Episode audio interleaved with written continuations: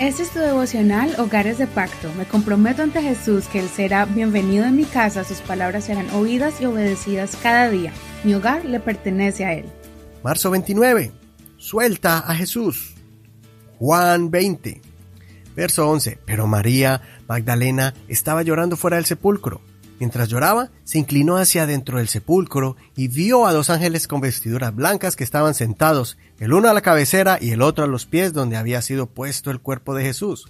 Y ellos le dijeron, Mujer, ¿por qué lloras? Les dijo, Porque se han llevado a mi Señor y no sé dónde lo han puesto. Habiendo dicho esto, se volvió hacia atrás y vio a Jesús de pie, pero no se daba cuenta de que era Jesús. Jesús le dijo, Mujer, ¿por qué lloras? ¿A quién buscas? Ella, pensando que él era el jardinero, le dijo, Señor, si tú lo has llevado, dime dónde lo has puesto y yo lo llevaré. Jesús le dijo, María. Volviéndose ella, le dijo en hebreo, Raboni, que si quiere decir, maestro. Jesús le dijo, Suéltame porque aún no he subido al Padre, pero ve a mis hermanos y diles, yo subo a mi Padre y Padre de ustedes, a mi Dios y Dios de ustedes. María Magdalena fue a dar las noticias a los discípulos. He visto al Señor. También les contó que Él le había dicho estas cosas. Oh, qué momento tan difícil para los discípulos y los seguidores del Señor. Era un momento de confusión al ver a su maestro crucificado y sepultado, pero ahora la confusión era más grande porque ya no estaba en la tumba. En esta historia vemos a una mujer que estaba profundamente agradecida por lo que Jesús hizo en ella. Anteriormente fue poseída por siete demonios y Jesús la, la liberó y desde ahí sirvió al Señor con todo el corazón. Estuvo a los pies del Señor cuando fue crucificado, estuvo con Él en su proceso de agonía y fallecimiento, estuvo en la tumba para ungir el cuerpo del Señor y ahora la vemos llorando porque no sabía qué hicieron con el cuerpo del Señor. Para sorpresa de ella, el Señor se le apareció y tuvo el privilegio de ser la primera persona a la cual el Señor se le mostró resucitado. La siguiente acción es la que me llamó la atención y es la base de la reflexión del día de hoy.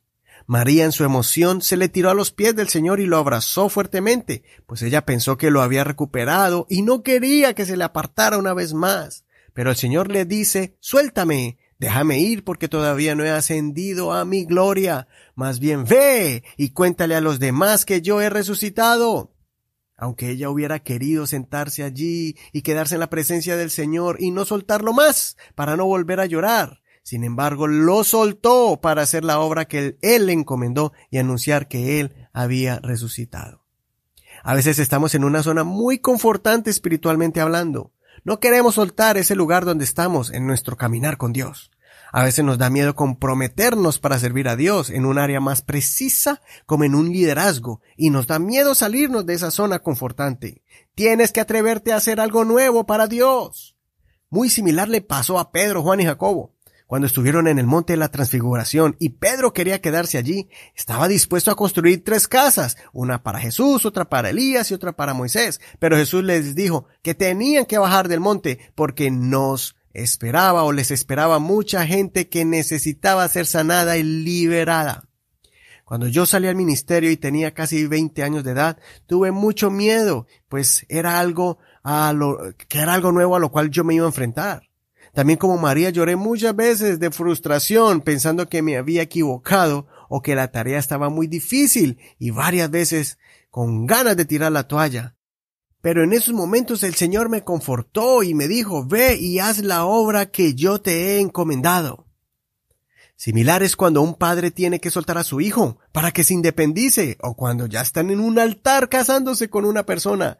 Da mucho terror saber cómo la nueva pareja de tu hijo o hija eh, los va a tratar. Pero es un paso de fe y confiando en que Dios te guió para guiar a ese hijo o hija. O si eres un hijo, también nos cuesta salir del nido. Ya tienes la edad suficiente para emprender la nueva etapa de adulto, pero nos da miedo. Tienes que soltar esa zona de comodidad, arriesgarte a salir al mundo para estudiar o trabajar y emprender, y emprender o aprender algo nuevo y sustentarte por ti mismo y prepararte para hacer una familia. Si tuviste buenos padres o tutores que te guiaron por el camino recto y te pusieron buenos fundamentos, no tienes que tener miedo de enfrentar la vida, pues en el camino Dios te va a ayudar. Aprendamos de María, soltemos al Señor, soltémonos de esa zona de conformidad.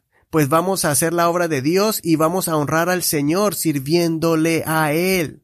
También vamos a honrar a nuestros padres cuando salgamos de, su cuidado. Y tú, padre y madre, vas a comenzar a tener una nueva etapa cuando sueltes a tus hijos confiando en que le diste la mejor educación y enseñanza con principios de vida. No estoy queriendo decir que sueltes al Señor en su confianza en Él, sino que sueltes esa forma de conformismo que tenemos que dar ya el paso de fe y hacer como hizo María, ir y a contar lo que Dios ha hecho con nosotros. Soy tu amigo Eduardo Rodríguez. No olvides leer todo el capítulo completo. Que el Señor escuche tu oración y quite tus temores en este día.